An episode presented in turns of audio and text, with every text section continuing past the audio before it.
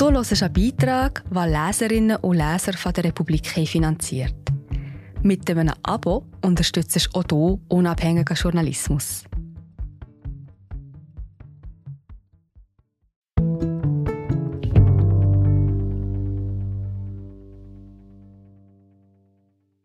Weltweit sammeln Aktivisten Indizien, um Irans Regimeangehörige eines Tages vor Gericht zu bringen. Fair, transparent, mit den Mitteln des Rechts. Denn nur eine saubere Abrechnung mit der Diktatur kann einem neuen Iran den Weg ebnen. Serie Islamische Republik versus Iran Teil 3 Ein Regime auf der Anklagebank von Solmas Korsant Gelesen von Danny Exner ein Schlussstrich hat etwas Befreiendes.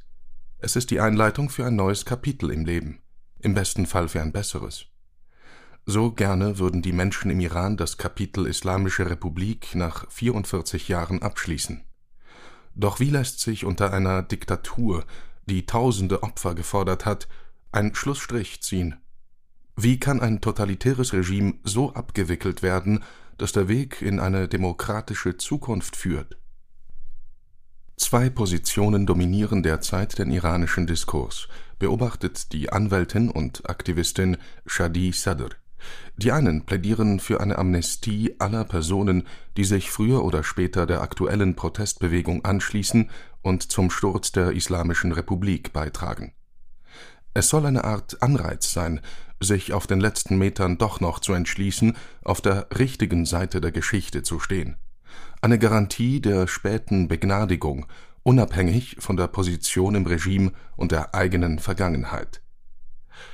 Die anderen sinnen auf Rache und Vergeltung. Keine Gnade, nicht im entferntesten.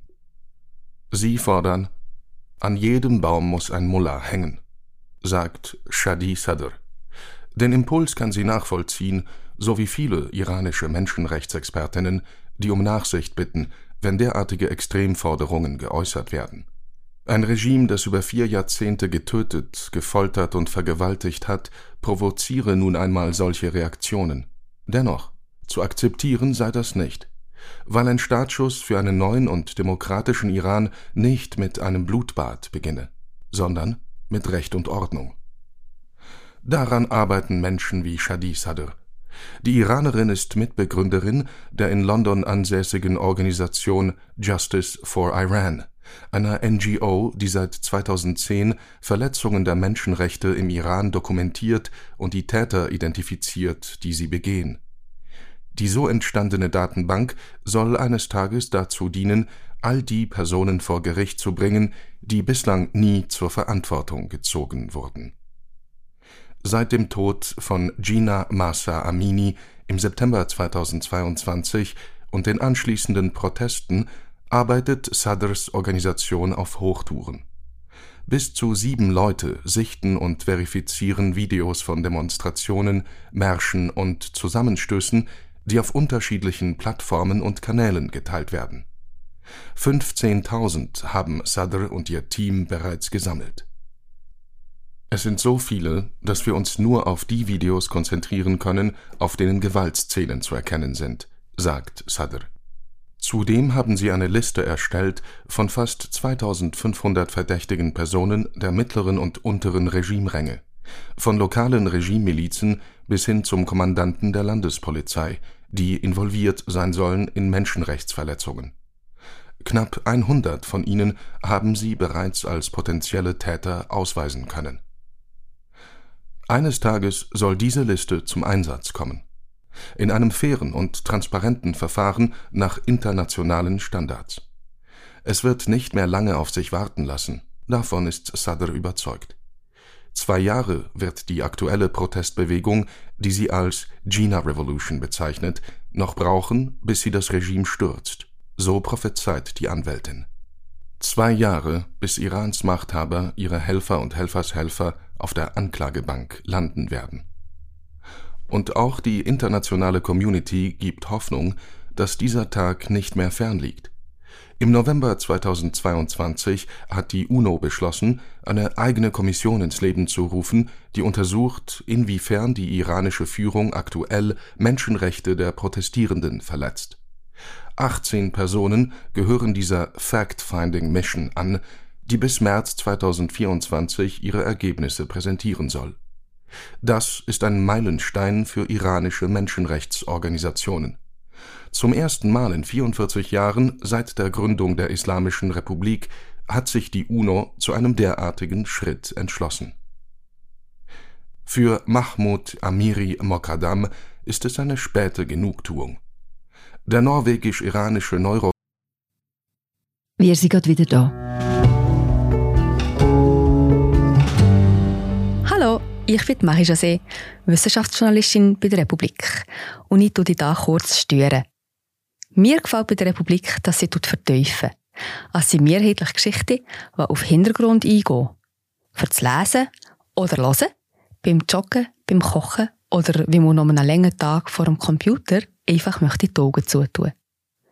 Wir sind werbefrei und nur von unseren Leserinnen und Lesern finanziert. Unter republik.ch slash hallo kannst du auch hier ein Abo lösen. So, und das war es auch schon mit der Störung.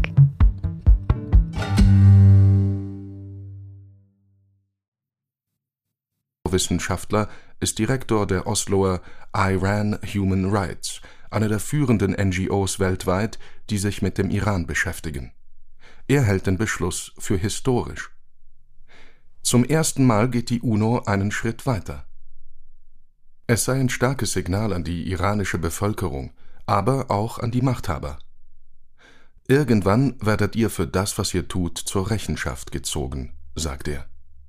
Verbrechen gegen die Menschlichkeit verjähren nicht. Selbst wenn ihr 95 Jahre alt seid und im Rollstuhl sitzt, könnt ihr noch zur Verantwortung gezogen werden. Immer wieder hat seine Organisation für eine derartige Untersuchungskommission lobbyiert, zuletzt 2019. Damals hatte Irans Regime im November die Benzinpreise erhöht, was Tausende landesweit auf die Straßen trieb. Die Machthaber reagierten mit brutaler Gewalt. Binnen weniger Tage sollen 1500 Demonstrierende getötet worden sein. Wie viele es tatsächlich waren, konnte bislang nicht festgestellt werden. Der blutige November von 2019 wurde zu einem weiteren Schlüsseldatum in der Chronologie der nicht aufgearbeiteten iranischen Traumata Damals beließ es die Weltgemeinschaft bei den üblichen Verurteilungsfloskeln gegenüber dem Regime, ohne konkrete Konsequenzen. Daher griffen die Angehörigen der Opfer zur Selbsthilfe. Sie verlangten einen Prozess, und die drei Menschenrechtsorganisationen Justice for Iran, Iran Human Rights und Together Against the Death Penalty setzten diesen Wunsch in die Tat um im November 2021, zwei Jahre nach den Ausschreitungen im Aban, dem achten Monat des iranischen Kalenders, der dem Zeitraum vom 23. Oktober bis zum 21. November entspricht, initiierten sie das Aban-Tribunal. Es handelt sich dabei um ein informelles, von staatlichen Instanzen unabhängiges Volksgericht in Anlehnung an die berühmten Russell-Tribunale benannt nach dem Literaturnobelpreisträger und Initiator Bertrand Russell, sollte ein unabhängiges Tribunal 1966 US-Kriegsverbrechen im Vietnamkrieg untersuchen und dokumentieren. Es war ein Tribunal ohne rechtliche Befugnisse, das aber trotzdem die Möglichkeit bot, Beweise zu sammeln, Zeuginnen zu befragen, Opfer zu Wort kommen zu lassen und damit das Fundament für eine spätere Strafverfolgung zu legen. Auch das Aban-Tribunal verfolgte das Ziel, mit seinen Ergebnissen die Grundlage für einen echten Prozess vor einem internationalen Gerichtshof zu schaffen.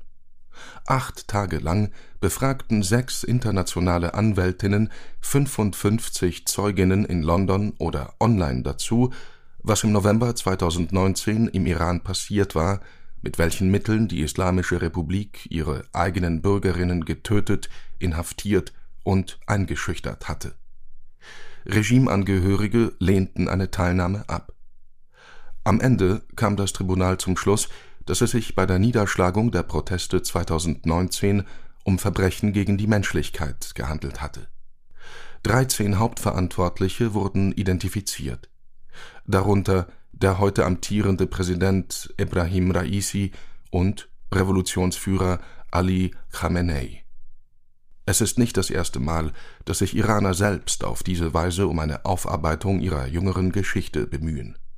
Bereits 2012 fand im niederländischen Den Haag das Iran-Tribunal statt, das sich mit den Massenhinrichtungen von 1988 beschäftigte. Damals hatte Revolutionsführer Ayatollah Khomeini die Order gegeben, inhaftierte Oppositionelle so schnell wie möglich zu exekutieren ein vierköpfiges Todeskomitee, dem auch der aktuelle Präsident Raisi als junger Vize-Generalstaatsanwalt angehörte, kümmerte sich um die Abwicklung. Mindestens 5000 Menschen sollen damals hingerichtet worden sein, schätzen internationale Organisationen. Heute noch suchen die Familien nach den Massengräbern, in denen ihre Angehörigen verscharrt wurden. Zur Rechenschaft gezogen für die Morde wurde niemand.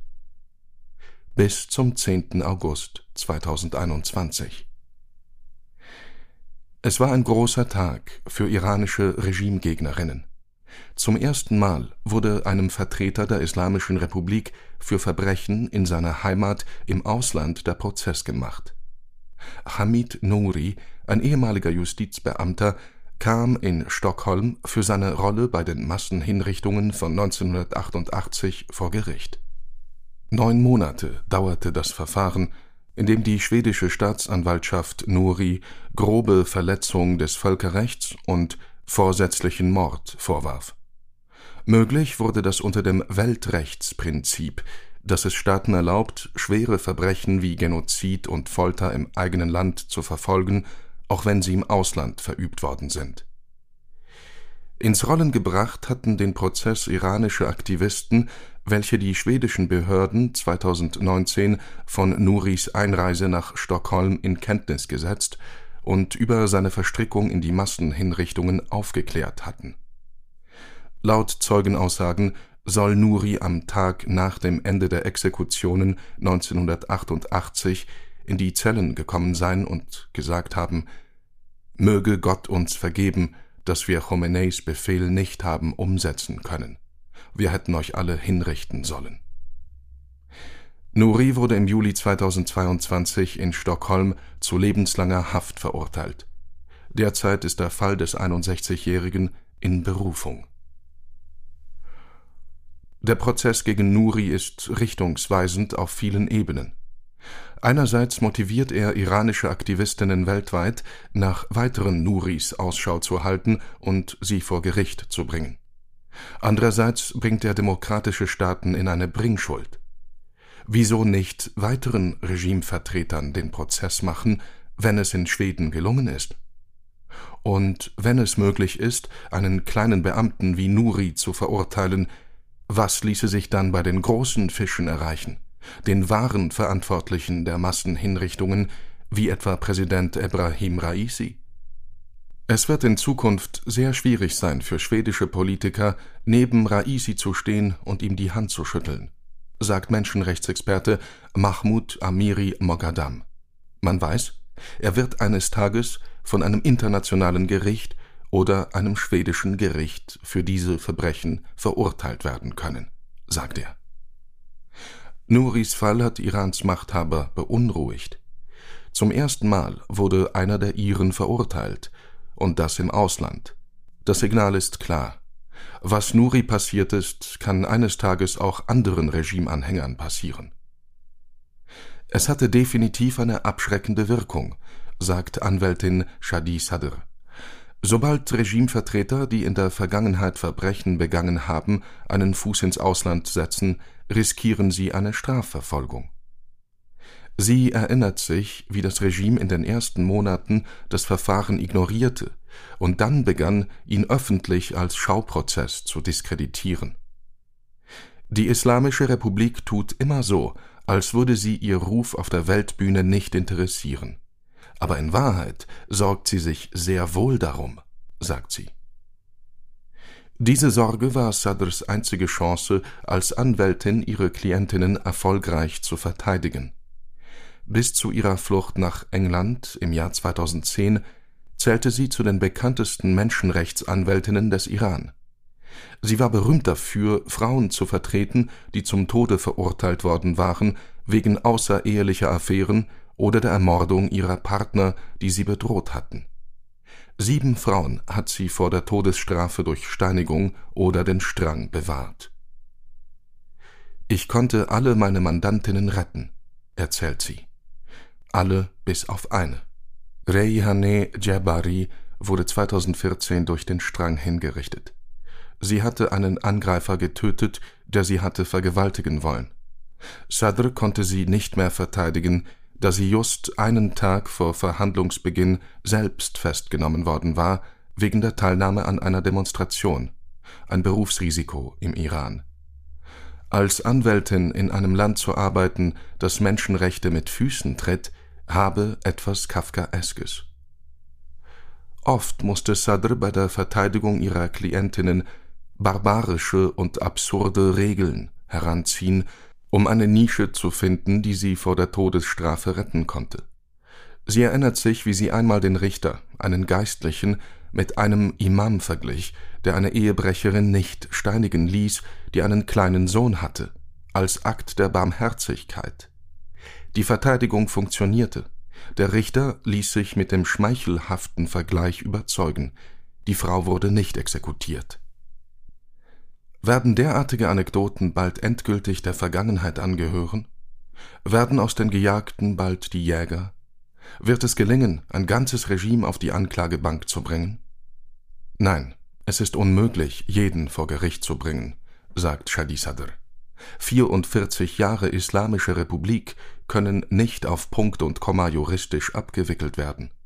Es würde Jahrzehnte dauern, meterhohe Aktenberge generieren, unzählige Prozessstunden, etliche Richterinnen, Anwälte, Ressourcen beanspruchen, die kein Gericht der Welt in diesem Ausmaß zur Verfügung stellen könnte. Irans Bevölkerung müsse sich auf eine abgespeckte Version der Strafverfolgung von Regimeangehörigen einstellen, sagt Sadr. Jahrelang hat sie am Beispiel anderer Länder studiert, wie Gesellschaften den Übergang von Diktatur zur Demokratie bewerkstelligt haben.